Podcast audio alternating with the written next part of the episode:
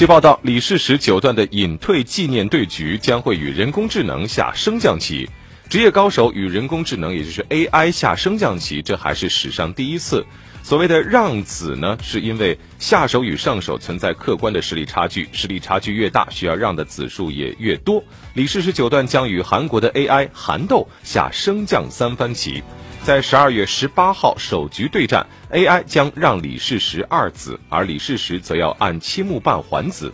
人类棋手之间的对局让子棋根本没有还子一说。那这次李世石之所以要还子，是因为韩斗完全按照中国规则开发，而根据中国规则，让子棋黑棋必须还子，所以李世石不论受让多少子，都要每子还七目半。如果李世石在十二月十九号的第二局中拿到两连胜，第三局李世石就要让 AI 一子。